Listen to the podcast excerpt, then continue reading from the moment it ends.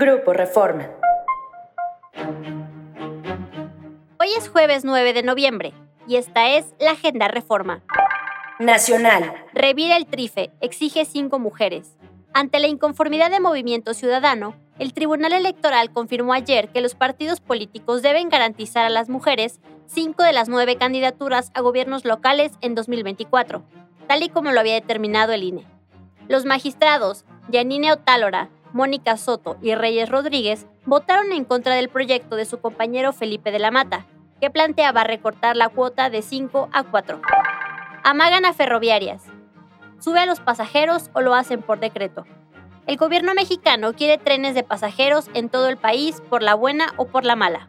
El presidente Andrés Manuel López Obrador emplazó a los concesionarios privados que dominan el tren de carga a participar en el proyecto de pasajeros, o de lo contrario, el próximo 20 de noviembre publicará un decreto para que las vías férreas sean utilizadas para trenes de pasajeros.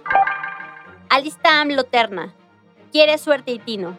Con la apuesta de que ahora sí tendrá suerte y tino, el presidente Andrés Manuel López Obrador anunció que enviará una terna de mujeres al Senado para designar a la sucesora del ministro Arturo Saldívar en la Suprema Corte de Justicia de la Nación.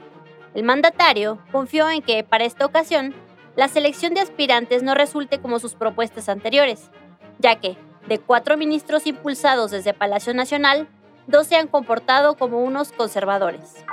Gente. Termina paro.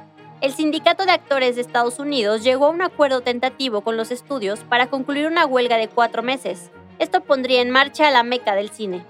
Síguenos en reforma.com, elnorte.com y mural.com.mx.